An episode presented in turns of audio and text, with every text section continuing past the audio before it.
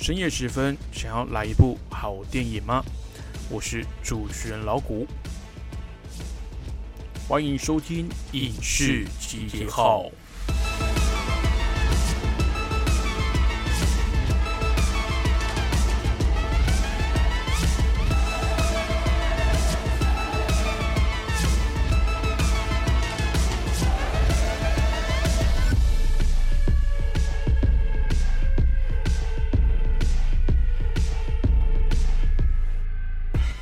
Hello，大家晚安，欢迎继续收听《光华之声》。你现在收听的节目是《影视集结号》，我是主持人老谷。那再跟大家打个广告，老谷的听友活动已经开跑喽。活动名称还是一样，是经典电影院。那这次要请大家跟我分享的是主旋律电影。那什么是主旋律电影呢？你可能没有听过，但是一定有看过。就是每逢党庆啊，或是中共的一些呃纪念的时候啊，会出现一些歌颂啊、赞扬啊。不管是对中共本身，还是对中国这个国家哦，都带来很多正面能量的电影哦，像是最近比较有名的《杀破狼》啦、《建党大业》等等。那你不一定要进电影院看过这些电影，如果你有看过这些电影，那这些电影给你的感觉是什么？那它跟你呃印象中的，不管是历史事件呐，还是你。周边的生活环境是不是符合的？那也可以来信来跟老谷分享一下你的看法哦。那老方法一样，寄到光华之声的邮政信箱或是电子邮件，标注我或是节目的名称、影视节号以及活动的名称“经典电影院”，那我就知道你要参加活动喽。那老谷这边一样会准备一些精美的小礼物来回馈给各位听众。好了，那今天一样分成两个部分，前段跟大家分享前期影视界的大小新闻以及最新的预告，那后半段呢会跟大家分享防疫宅在家，如果你想要看一点比较应景的电影呢，该看什么哦？虽然说这个应景这个形容词好像在这个时间这个这这一段时期不太适合，不过如果你想要看一点类似的，诶，怎么在这种大灾难这种疫情爆发这种环境下哎活下来，或者是哎，可能真的闷在家里受不了，想要看一点类似的作品呢？待会老谷会整理几部作品给大家参考哦。好了，休息一下，待会回来跟大家报告近期影视圈的大小消息哦。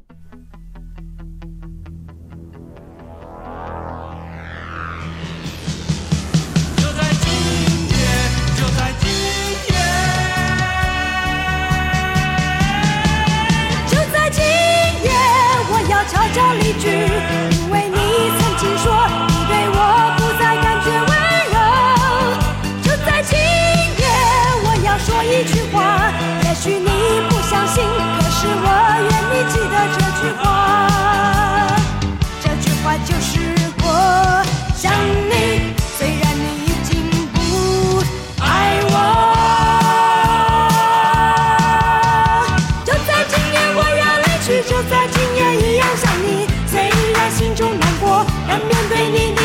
只有轻轻留下一句“我想你”。就在今夜，我要离去，就在今夜一样想你。虽然心中难过，但面对你的冷漠，只有轻轻留下一句“我想”。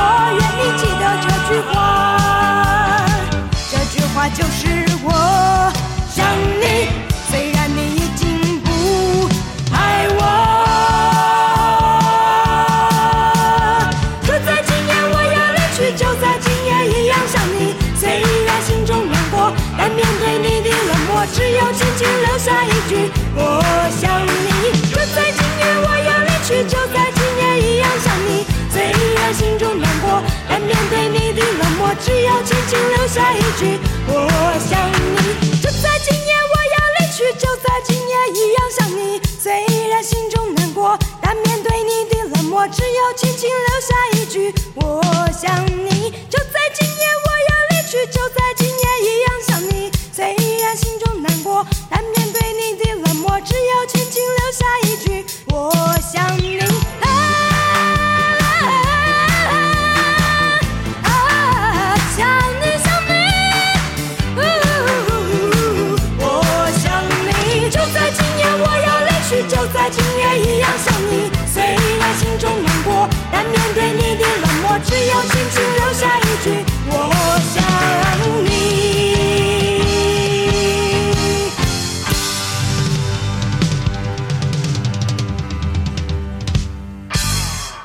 来自秋秋合唱团的《就在今夜》。那这首歌当年呢，也是红遍台湾大街小巷，非常非常有名的一首歌曲。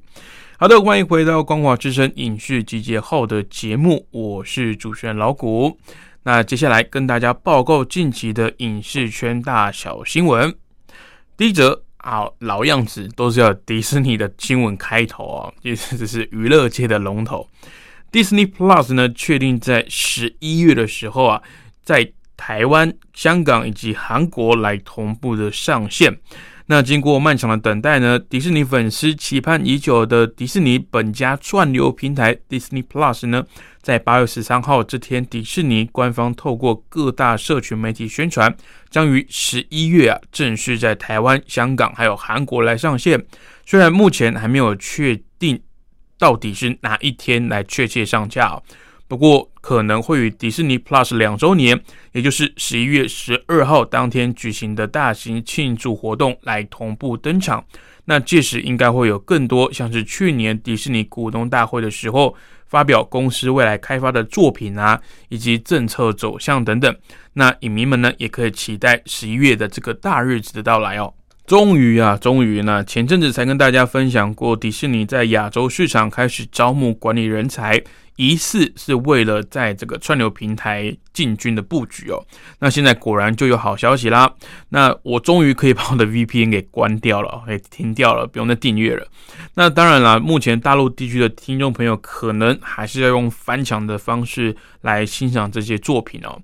包括这个迪士尼本家的动画作品全系列啊，它旗下的真人版电影，还有皮克斯的全系列、漫威工作室全系列、星际大战全系列，还有国家地理频道以及福斯旗下的众多作品，都可以在这个平台上来同步的观赏。那迪士尼呢，号称娱乐界的龙头。那也是邪恶帝国啦。他靠着他丰厚的财力啊，在这几年呢，逐步的去收购这个几个重大的 IP 还有片商，尤其在去年也完成了跟福斯的这个惊天收购哦。那让人担心的是，迪士尼之后会不会独占鳌头，垄断整个娱乐市场？呃，垄断这个字眼呢，在大陆当地就非常的敏感啦。在大陆目前不只是娱乐产业哦，最近连外送业者啊，还有打车的软件。的一些数据资料啊，都会被调阅跟控制。那去年蚂蚁金服大家都知道，要正式来公开募股的时候呢，创办人马云就被抓去约谈了。那当然有人说他是被消失了嘛，之后当然还是有平安的出现，但是又随即宣布退休。一个白手起家的企业家，竟然在这种日正中天的时候退下他的战袍。让人家非常的扼腕，所以不只是娱乐产业公平竞争这四个字啊，在大陆是很难存在的，更不要说在大陆只要是涉及创作或是创意的行业，几乎都会受到大陆的当局各部门的审查还有管制。所以不要说是 Disney Plus 啦，很多像是网飞啊、Netflix，还有 Amazon 亚马逊串流，还有 HBO 的这个。呃，本家的串流平台呢，都无法在中国大陆来上架，导致大家也无法用正常的方式来收看哦，非常的可惜。所以也是呼吁呃，中国大陆当局，尤其是中共，在自己译文实力突飞猛进的同时啊，应该要更有开放的态度，还有健全的规定，以及健康正面的竞争环境，让市场呢自己去择优汰劣。才会让大陆民众的译文视野跟选择更加的辽阔。好的，下一则新闻来自一个非常有才的导演，曾经指导过《雷神索尔三》《诸神黄昏》的纽西兰鬼才导演泰加瓦提蒂，在接受访问的时候提到。阿基拉的真人化改编电影目前正在进行当中，始终没有想过要放弃。但因为他目前手上还有最新的漫威电影《雷神索尔》第四集《爱与雷霆》，以及一部全新的星际大战电影的导演工作，加上近期他也在多部的电影中客串演出，阿基拉的真人版电影恐怕在短期内还没有办法开拍。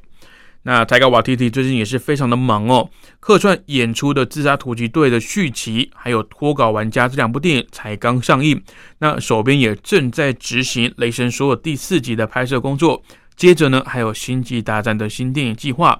那他之前有宣布过要翻拍《Akira》这个真人版的计划，可能会在延档。那《阿基拉》这部电影的计划其实已经讨论了很多年。那因为各家片商对这部电影可以说是啊又爱又恨吧。他所探讨的故事核心呢，实在不能说算是吸引人，应该说没那么有娱乐性。那再加上原作漫画里面设计的世界啊，非常的庞大，又凄美又精致。所以说要在大荧幕上来呈现啊，十分的有挑战性。但《阿基拉》这部作品呢，非常的重要，甚至可以说直接影响了后面赛博朋克类型的作品。不只是在动漫界，包含许多影视的作品、文学作品，还有游戏等等，都可以看到《阿基拉》世界里面那个反乌托邦世界的影子。那关于《阿基拉》这部作品呢，绝对是可以单独的来帮他做一期节目的。所以之后呢，有机会。老虎再跟大家来好好的介绍一下《阿基拉》这部电影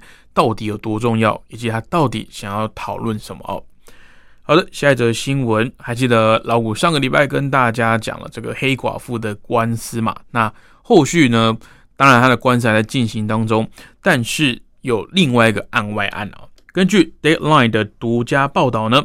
艾玛史东已经确定跟迪士尼敲定了。《时尚恶女库伊拉》这部电影的续集合约。那根据艾玛史东他的经纪公司的负责人派翠克怀特薛尔，他他说，这项合约确保了艺人跟电影制作方的利益一致性，并且很骄傲的能够与迪士尼还有艾玛史东继续合作。言下之意啊，就是在目前越演越烈的黑寡妇风波下，经纪公司如此罕见的表态，说明了双方已经谈好了不错的互惠条件。那为什么会说这是案外案呢？因为目前这个风向可以说是偏在黑寡妇身上，也就是史嘉蕾·乔安森身上哦。因为呃，他勇于站出来对抗这个邪恶的迪士尼帝国。刚刚有提到他是这个娱乐圈的龙头嘛。那我们上一集的节目又有讨论过，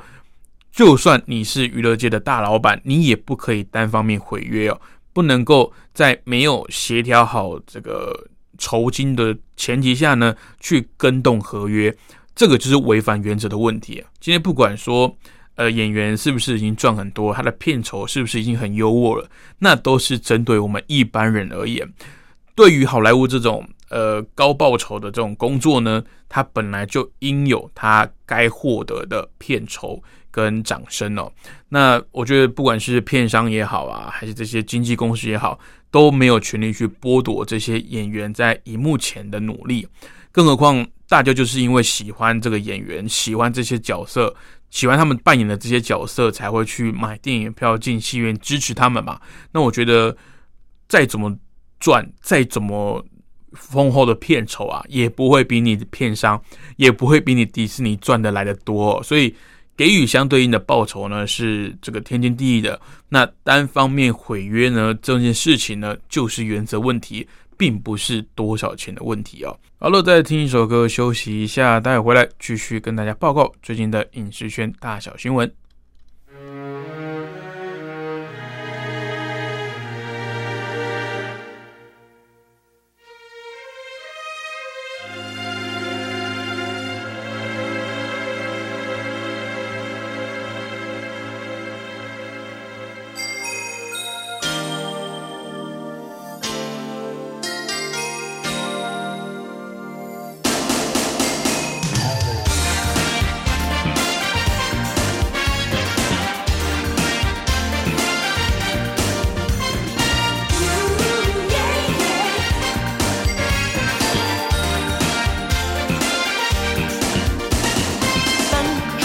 别为难，来往的人多匆忙，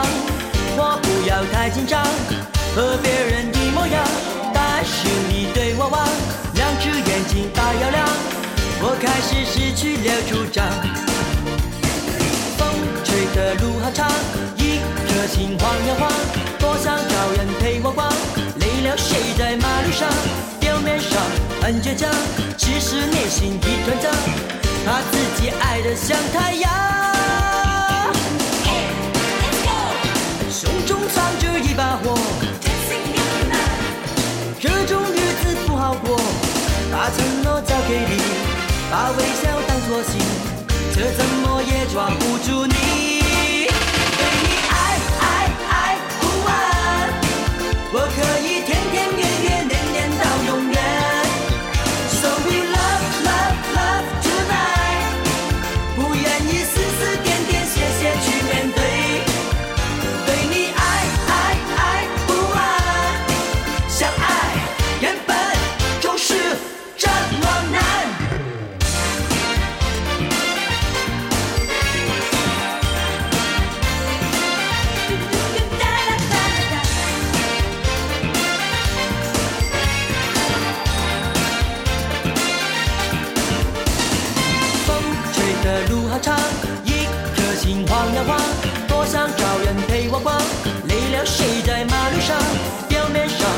倔强，其实内心一团糟，怕自己爱得像太阳。胸中藏着一把火，这种日子不好过，把承诺交给你，把微笑当作信，这怎么也抓不住你。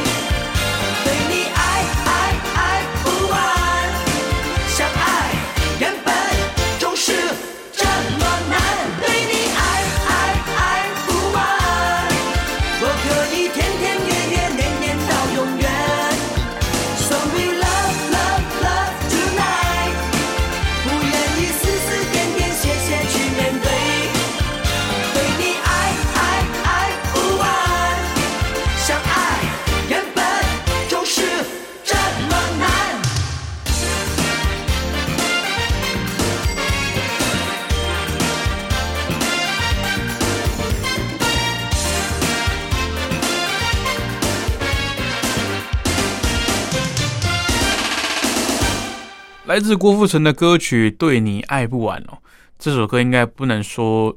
算他的成名曲了，但是绝对是跟他可以绑在一起的哦。只要讲到这个郭富城，一定会应该说很多模仿郭富城的人也是从这首歌的舞蹈跟这个歌曲去呈现的、哦。好的，欢迎回到《光华之声影视集结号》的节目，我是老谷。接下来继续跟大家报告这个礼拜的影视圈大小新闻。那这个礼拜啊，可以说是这个蜘蛛人的一周啊，可以算是蜘蛛周了、哦，听起来好像很恐怖。什么意思呢？因为蜘蛛人无假日的预告片正式的来推出了。那当然啊，大家本来就是伸长了脖子要等的看这一部预告哦。那它一上线呢，就超越了《复仇者联盟》第三集跟第四集的记录。漫威呢，又把自己本家的作品推上一个新的高峰哦。它首周呢就以超过三亿五千五百万次的点击率啊，成为史上最高点击率的预告哦。那它的它的社群平台上面呀、也超过了四百五十万则的讨论声量，真的是非常非常的惊人哦。那蜘蛛人呢，当然它里面的预告所呈现出来的内容有非常多的。呃，细节可以值得讨论的，但是老虎不是那种呃做预告分析的 YouTuber 或者是 B 站的站主哦，所以呃，本着还是看电影本身分享故事为主的节目呢，这些预告的细节啊，还是都是预测偏多啦，都是推测偏多，所以老谷觉得还是等到电影正式上映之后呢，再跟大家分享这部电影的想法。但是老谷个人非常非常的期待。那这礼拜呢也非常多这个蜘蛛人的新闻了。第一则就是曾经在蜘蛛人中饰演绿恶魔的威廉达佛，近期在接受杂志的访问的时候，被问到是否会回归演出蜘蛛人无家日的时候，他回答是说，等到电影上映之后再来谈会比较合适。那有别于过去媒体在面对第二代蜘蛛人情侣档安德鲁·加菲尔以及艾玛·史东的时候，坚决否认的态度，那也不像八九不是的演员艾弗列·莫里纳以及电光人的演员杰米·福克斯那样侃侃而谈的反应哦。威廉达佛这个有意思的回答，让外界有更多这个想象的空间哦。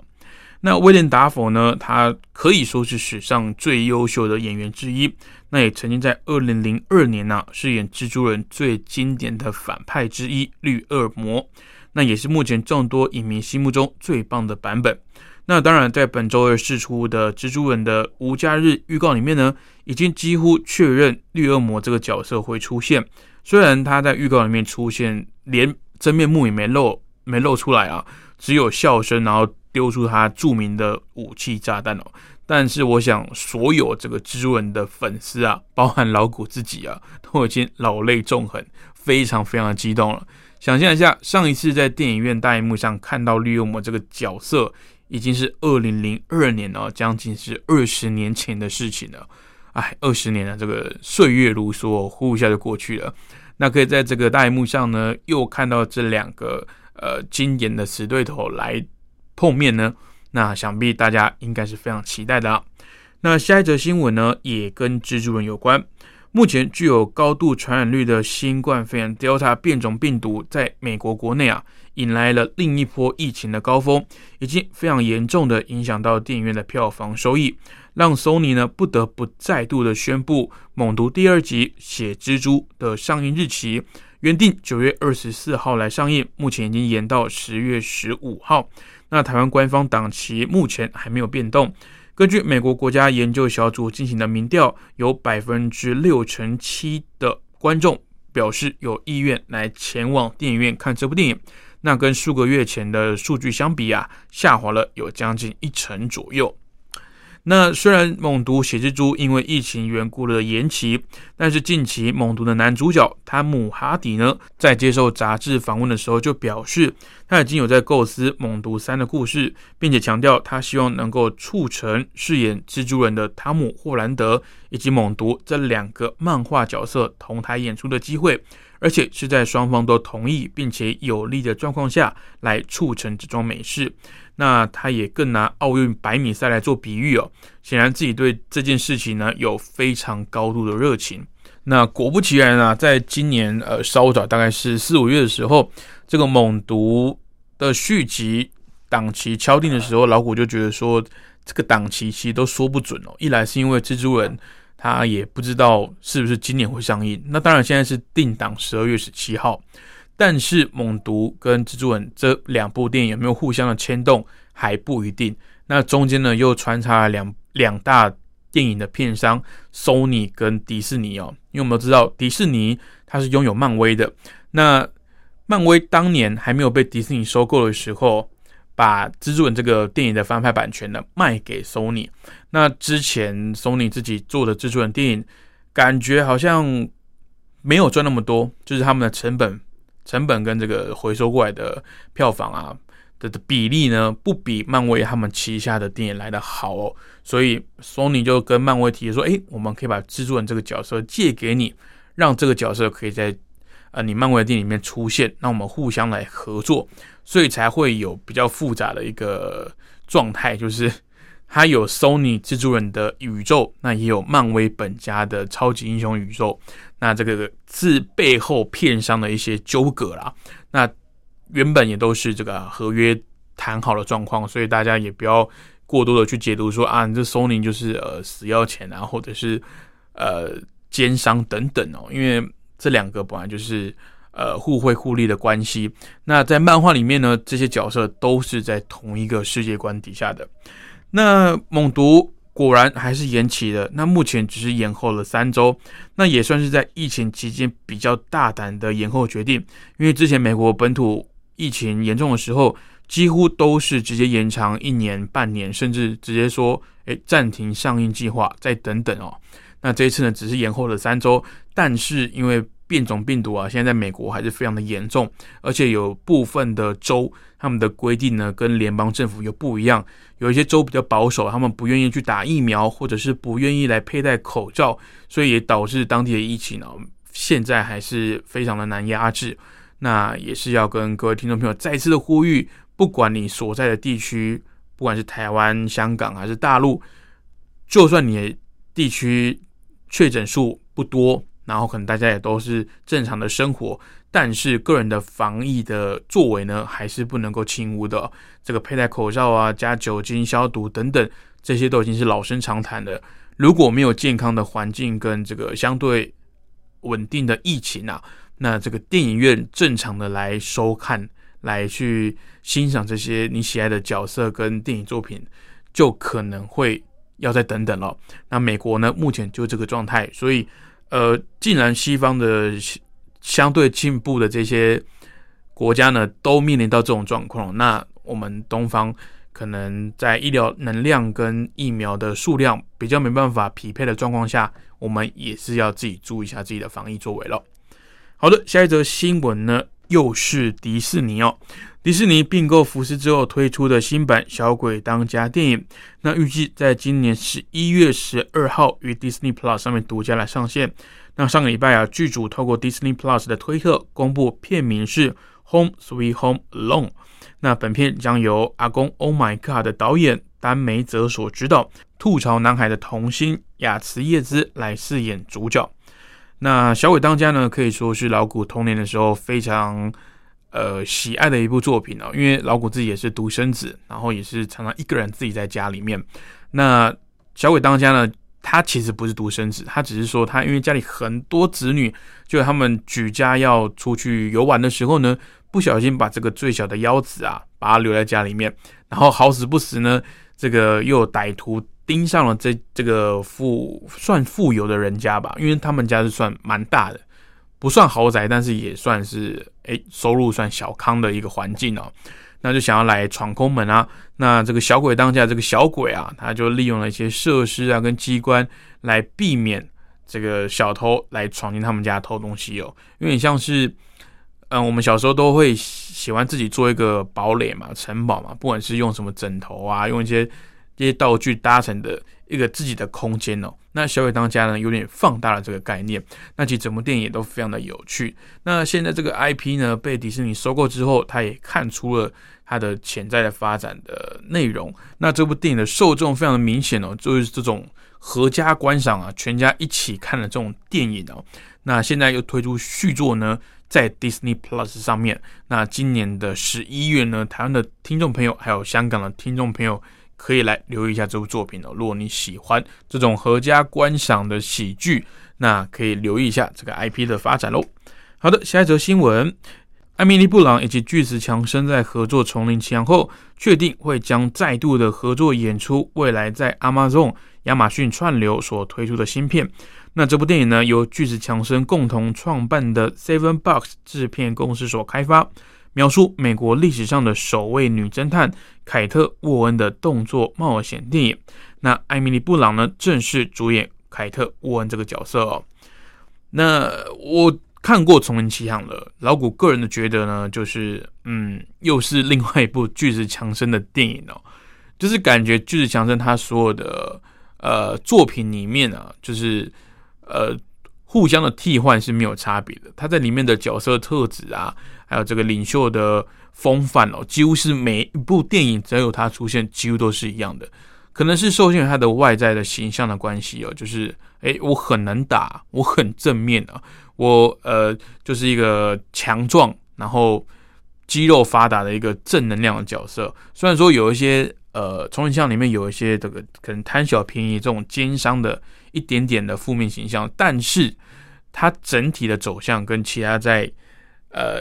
比如说《玩命关头》啦，或者是呃《野蛮游戏》里面看到的巨子强森的形象是很类似的哦，所以我会说这是另外一部巨子强森的电影。不过反倒是艾米丽艾米丽布朗，他在这个各各个领域的电影作品里面，不管是像《境界》这种惊悚片，或者是呃剧情片，像是呃穿着 Prada 的恶魔，甚至是在这种《丛林奇航》啊有动作的，呃有严肃的，然后又有搞笑的这个角色呢，他也都拿捏的非常得当，所以我不太担心艾米丽·布朗她主演首位女侦探的表现，反而是巨石强森呢，感觉他好像又会变成另外一部电影的巨石强森哦，所以嗯不知道，但是当然喜欢这两位演员的呃合作的人还是非常多。那如果你喜欢他们两位影星，或是他们合作的一些化学反应，那也可以来来关注一下这部他们新的合作的作品。不过也是独家的，在呃特定的串流平台上面才看得到喽。好的，以上就是最近影视圈的大小新闻，跟大家做个报告。我们休息一下，听一首歌，待会回来跟大家来推荐一下防疫的应景电影喽。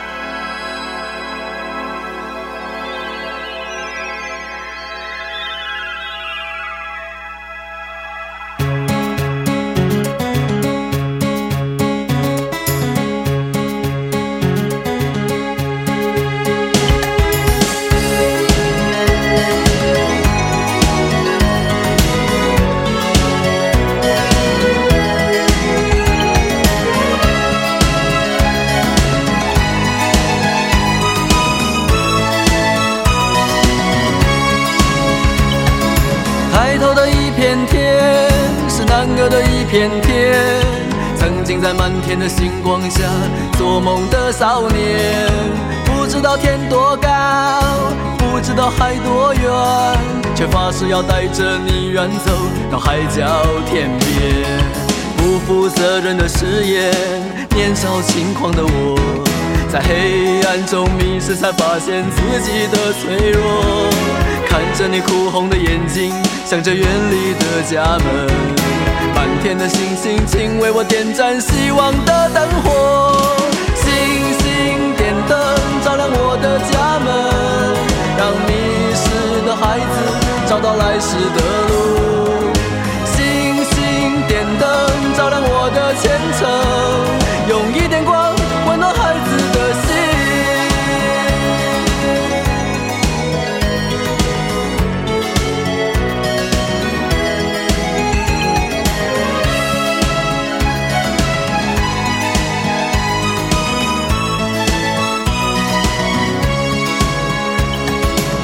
在的一片天是肮脏的一片天，星星在文明的天空里再也看不见。天其实并不高，海其实也不远，人心其实比天高，比海更遥远。学会骗人的谎言，追逐名利的我。在现实中迷失，才发现自己的脆弱。看着你含泪的离去，想着茫茫的前程。远方的星星，请为我点燃希望的灯火。星星点灯，照亮我的家门，让迷失的孩子找到来时的路。星星点灯，照亮我的前程，用一点光温暖孩子的心。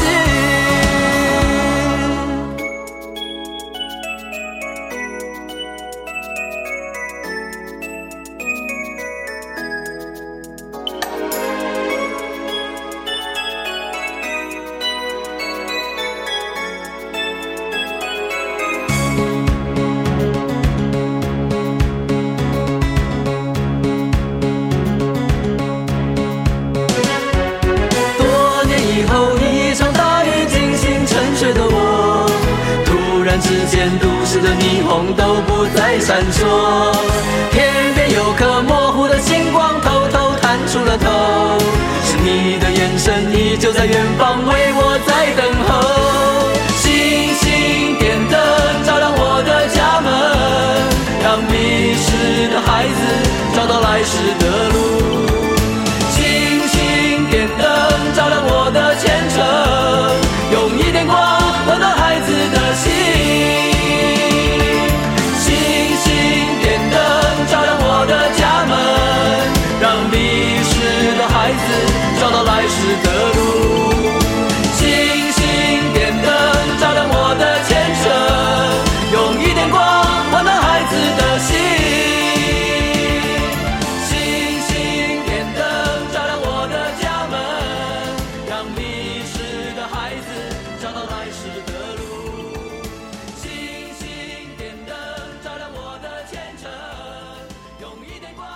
来自政治化的歌曲《星星点灯》。哦，今天老古都是放老歌了啊。好的，那欢迎回到光华之声的影视集结号节目，我是老谷。好，那接下来呢，跟大家来推荐几部防疫的应景电影哦。那最近呢，毫无疑问，疫苗可以算是最近哦的热门关键字啊。那现实世界中呢，我们受困于新冠疫情，那大规模而且快速接种的疫苗，似乎是能够提早回到正常生活的唯一解方哦。而最近的一些呃影剧作品当中呢，其实也不少是这个开发疫苗、对抗病毒的艰辛历程为题材，上演了很多惊心动魄的冒险旅程。那今天要为大家推荐几部经典中的经典。那当然，这个经典这个定义啊，当然是以老古的角度为主哦。那以下呢，会按照这个上映的年份来排序哦。那我们来进入这个防疫疫苗电影的主题哦。第一部呢是《危机总动员》，于一九九五年上映。那原本从题材到故事都不怎么的出奇哦，但因为他主演的演员有达斯汀·霍夫曼、雷尼·罗素、摩根·费里曼以及小古·巴古丁等卡司的加入，而瞬间亮眼了起来。那他的导演呢是大场面的好手沃夫冈·彼得森，把一个科学逻辑上漏洞百出的 B 级故事，硬是拍成兼具惊险场面还有感人情节的末日史诗哦。那在全世界呢，当年也获得了一点九亿美金的票房佳绩。那它的原本的片名呢，《Outbreak》，它直译过来的意思呢，就是疫情爆发的意思哦。那台湾的译名呢，也赶搭那一阵子什么什么什么什么总动员的风潮啊。那一九九五年最有名的应该就是《玩具总动员》了。那对比这个电影中呢，大咖大牌进出的这个状况啊，好像也蛮贴切的。好，那《危机总动员》呢，它里面讲到的。呃，这个疾病啊，虽然说它没有呃对照现实中的哪一种疾病，但其实它就是在讲伊波拉病毒哦，因为它的病患呢都是这种出血性的呃死亡，而且死相真的是非常的凄惨。那它电影里面呢也有说，呃，就是因为呃人性的脆弱啊，还有这个贪小便宜的一些不好的举动呢，导致这个传染的方式啊，传染的速度非常的快，也非常的难以掌握。那其实蛮符合这个现实中的新冠肺炎的这个传播的途径哦，只是说它电影里面设定的致死率相对的没有那么低，因为可能是因为呃要做一点戏剧的张力啊，它的致死率几乎是百分之百哦，几乎只要是染上这种疾病的人，几乎是没办法存活的哦。那现实中呢，伊波拉病毒其实也是高达了呃八成以上的致死率，而且目前呢还是没有药医的。好的，那下一部电影呢，就是比较奇幻一点的风格了，于二零零三年上映的《捕梦网》，那改编自恐怖小说史蒂芬金的同名小说，那它的中文的译名呢，其实当时是翻成《劫梦惊魂》。那叙述市民从小时候就认识的好朋友，在一场突如其来的外星人入侵中。先后的来牺牲，那有望逆转危机的唯一关键，竟然是他们二十五年前出手相助的那名弱智的少年。那小说的原著当然就是秉持的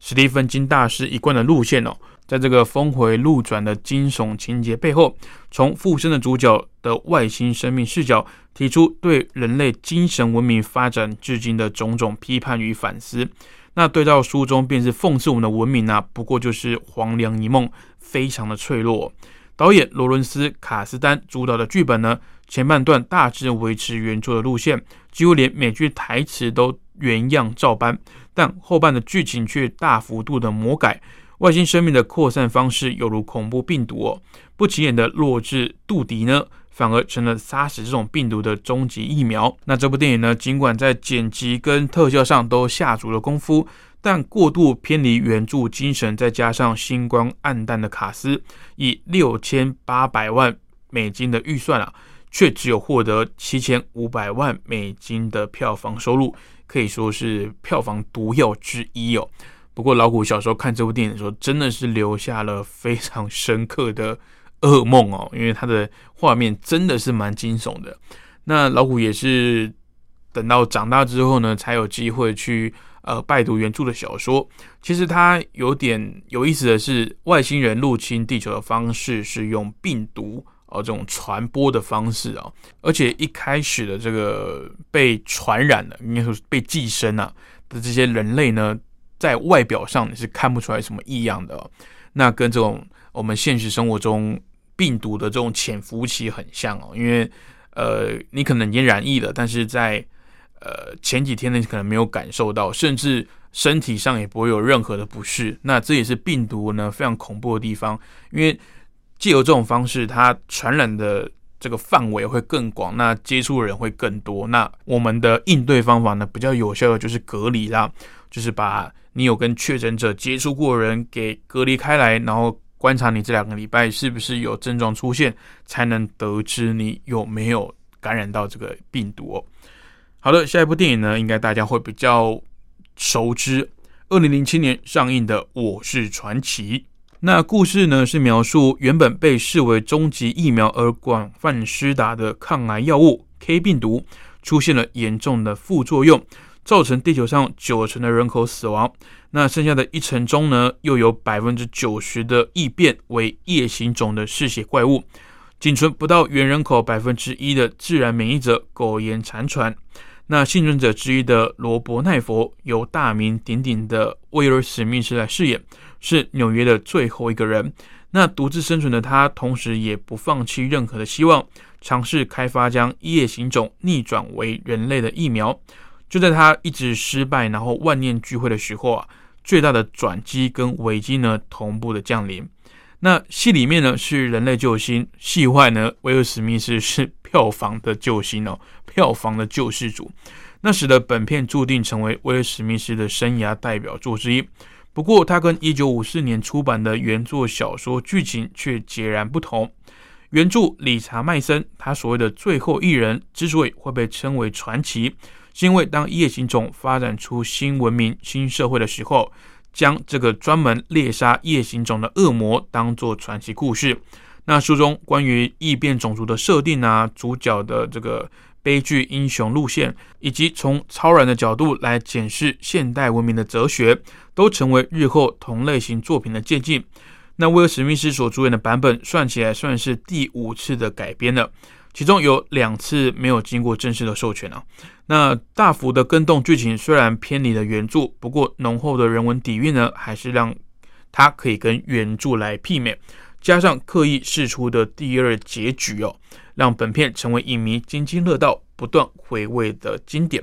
那的第二结局呢，跟原版的不一样。那在这边呢，老古不要暴雷，或许有一些听众已经知道这部电影的两个结局了，不过还是希望让。呃，观众自己去体会哦，因为毕竟这部作品呢，不管是在呃娱乐上呢，还有在这个呃改编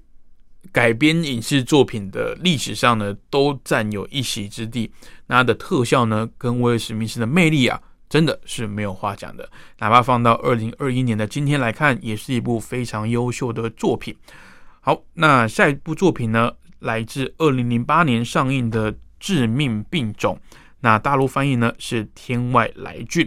一样是改编自小说，由畅销作家麦克·克莱顿在一九六九年出版的同名小说，讲述一种未知的病毒附着在人造卫星上，那这个人造卫星坠落在这个偏僻的小镇里面，那这个病毒就迅速的入侵，并且迅速杀死镇上多数的人口，就连前往善后的军方生化部队都束手无策。一群各有专精的科学家临危受命，入驻高规格的防疫实验室，必须在七十二小时之内开发出对抗病毒的疫苗。但病毒的演化模式还有变异的速度，却让这群高科技专家大出意外。那这个原著的作者克莱顿啊，他成为百万册畅销作家之后，也开创了所谓科技惊悚的类型。不仅克莱顿本人呢，之后的作品一再的重复这种危机发生，然后科学家齐聚，然后状况图片，然后科学家牺牲，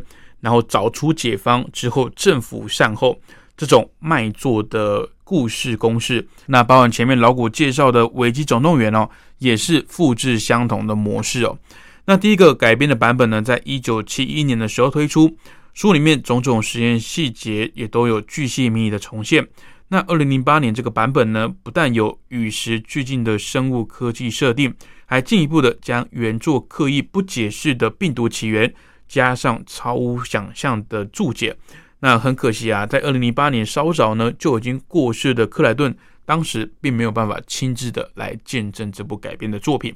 那这部作品也非常的有趣哦，有兴趣的听众朋友可以来找来看看啊。好的，聊到这边，我们休息一下，待会还有继续几部作品要跟大家介绍，跟防疫还有疫苗有相关的电影哦。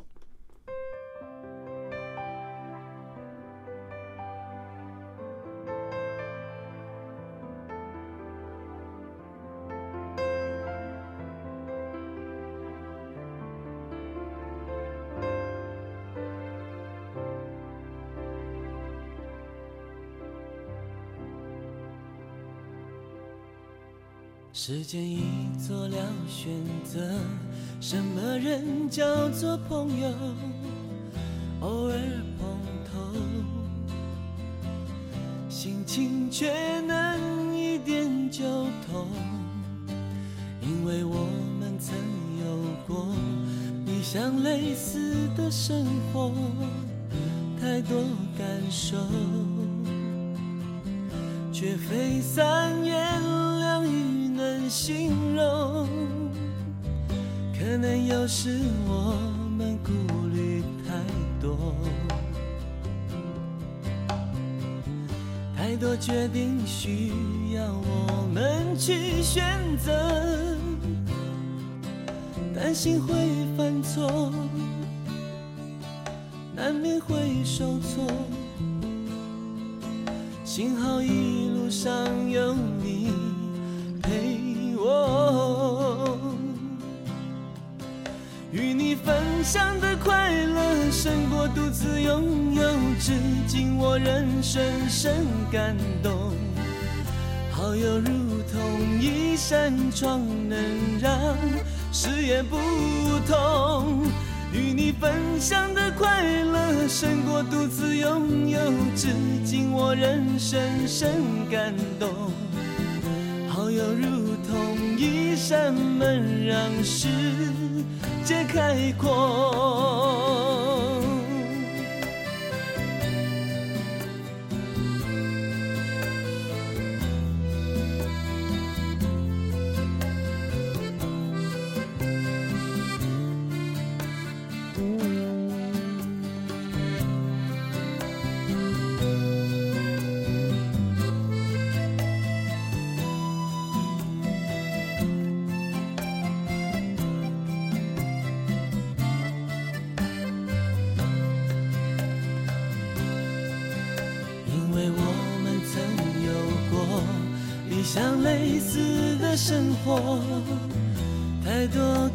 手，却非三言两语能形容。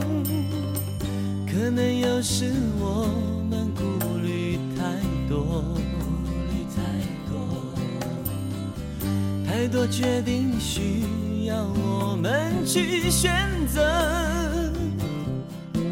担心会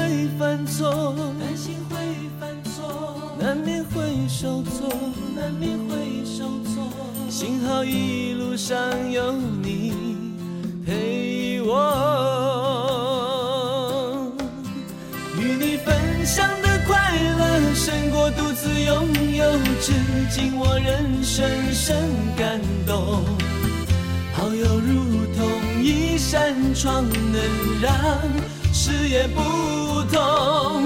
与你分享的快乐胜过独拥有，至今我仍深深感动。好友如同一扇门，让世界开阔。与你分享的快乐胜过独自拥有，至今我仍深深感动。好友如同一扇窗能让视野不同。与你分享的快乐胜过独自拥有，至今我仍深深感动。好友如同一扇门，让世界变开阔。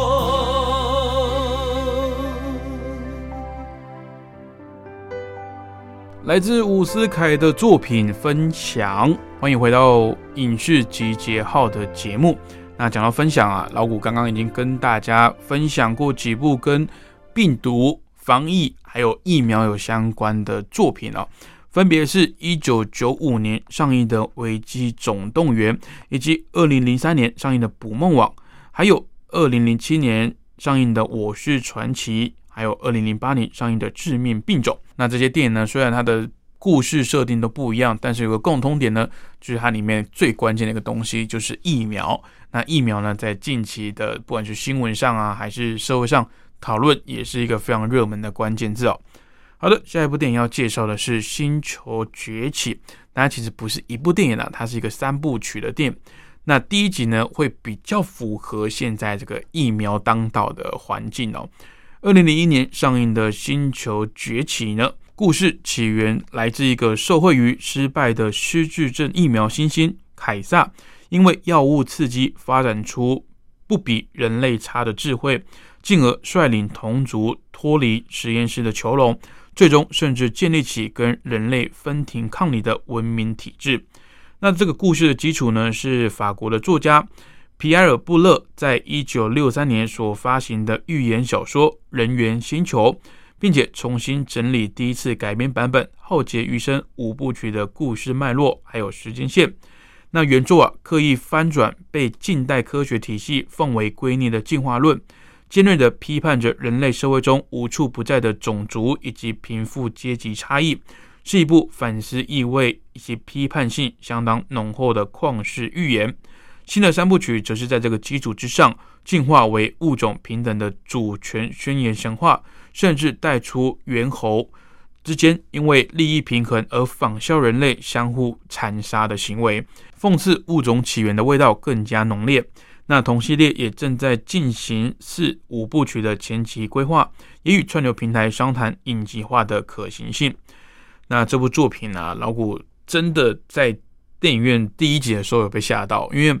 如果说这个黑猩猩啊，这个基因序高达九十八以上的相似程度，跟人类一样有着同等的智慧的话，那我们在生存上是完全打不赢它的。大家要想一下，黑猩猩呢，就是在野外那边跑来跑去的黑猩猩，如果它的智慧能够达到人类的等级的话，那我们不管在体力啊、生存力啊、一些体能上，完全是比不过猩猩的、哦。所以，如果他们智慧是在我们之上的，那真的有可能哦，还不用说智慧在我们之上啊，智慧跟我们一样就好了，真的就可能人类就被他们取代了哦。在第一集的时候，他有一幕是，呃，他刚从这个囚那个囚笼里面逃出来，然后回去找以前饲养他的男主角，他就静静的站在那个床尾看男主角跟女主角睡觉，那一幕真的是非常吓人哦，尤其是你能想到星星的动作这么敏捷，然后他又呃体力啊，这个力气啊，又比人类大上许多。我想人类啊，在发展自己的文明跟呃追求自己的生活的同时啊，也要去尊重其他物种的生存权哦。因为如果滥用这些动物，或者是呃奴役这些动物来让人类更好过的话，那有一天呢，我相信大自然也会做出这个反扑哦。好，那接下来这部电影呢，应该算是最贴近目前时事的一部电影哦，于二零一一年所上映的《全境扩散》。那为什么会说这部电影是最贴近现在时事的呢？因为它就是参照二零零三年流行的 SARS，还有二零零九年所流行的 H1N1 这两次类感染的传染病的全球型大型疫病，创造出一个完全虚构但又非常真实的末日预言。那本片也是众星云集啊，制作的成本呢只有六千万美金，外景遍布了四大洲十多个不同的城市。上映之后获得了超过一亿三千五百万美金的票房，也是非常成功的娱乐性商业片。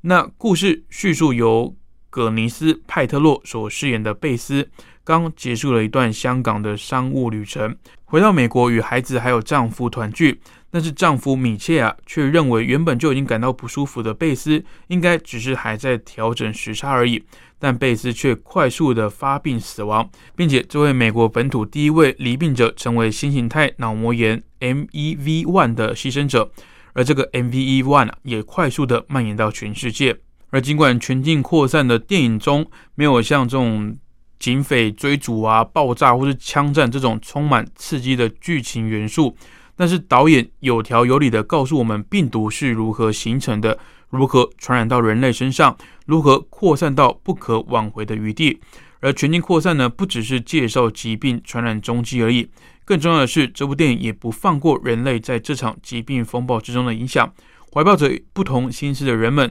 是如何将一场天灾演变成一场人祸？那也许不是大部分的听众都有念过流行病学。那在这种状况下呢？这部电影几乎是成为了一部千载难逢的流行病学课程，更何况它的内容还牵扯到网络假新闻，以及政府机关上下泾渭分明，但是沟通挚爱难行的政策推行问题。因此，虽然剧中这个病毒啊是完全虚构的。但是因为这个病毒而造成的全球大规模乱象，以及它对社会各阶层还有相关机构所造成的冲击，却让观众呢感觉非常的真实。这不是一部好莱坞主流的商业电影，没有什么英勇的研究员啊、医学博士在结局的时候把疫苗发展出来，或是举着解药说：“哦，成功了，我救了全世界。”没有。但是这部电影的整个剧情呢，非常的紧凑，而且让人家看得有点喘不过气来哦。那事实上呢，是我们对这个新型冠状的病毒的了解还是不多。即使是世界卫生组织都花了两天的时间才了解到新冠肺炎造成的影响，在全球层级应该调高到最高的风险。这也让全境扩散呢，在此时更让观众有着与过去截然不同的感受，因为它太真实了。而且又是如此的超现实哦。那在电影里面，故事叙述的是，呃，结局啊，是全球总共有因为两千万人死于这个病毒，那也对整个世界上的社会、各个国家还有经济体呢，都造成了难以磨灭的伤害哦。那讲到这边，有没有觉得鸡皮疙瘩？这个就是在讲我们现在经历过的世界，新冠肺炎这个病毒啊，始终会被人类打败，但是它也造成了非常巨大。而且难以遗忘的这个伤害哦，所以还是老话一句啊，还是要顾好自己。你保护自己就是保护别人。这段时间真的还没有算是疫情完全结束的时候。好了，今天节目就到这边，也非常感谢您一个小时的陪伴。台湾时间每个礼拜天的晚上十点跟凌晨的四点，也准时在空中跟大家相见，来讨论电影、分享电影喽。不要忘记老谷的经典电影院的活动已经开跑了，那赶快寄信来跟老谷分享你看过什么主旋律电影。那主旋律电影呢，就是呃中共只要是党庆啊，或是什么周年庆的时候，建国百年啊，会释出的一些歌颂跟赞扬的电影，像是建党大业啊、杀破狼等等。那你有看过这些电影的，也欢迎来信到光华之声跟老谷分享你的想法哦。好的，节目最后再次感谢您的收听，我是老谷影视集结号，我们下个礼拜再见喽，拜拜。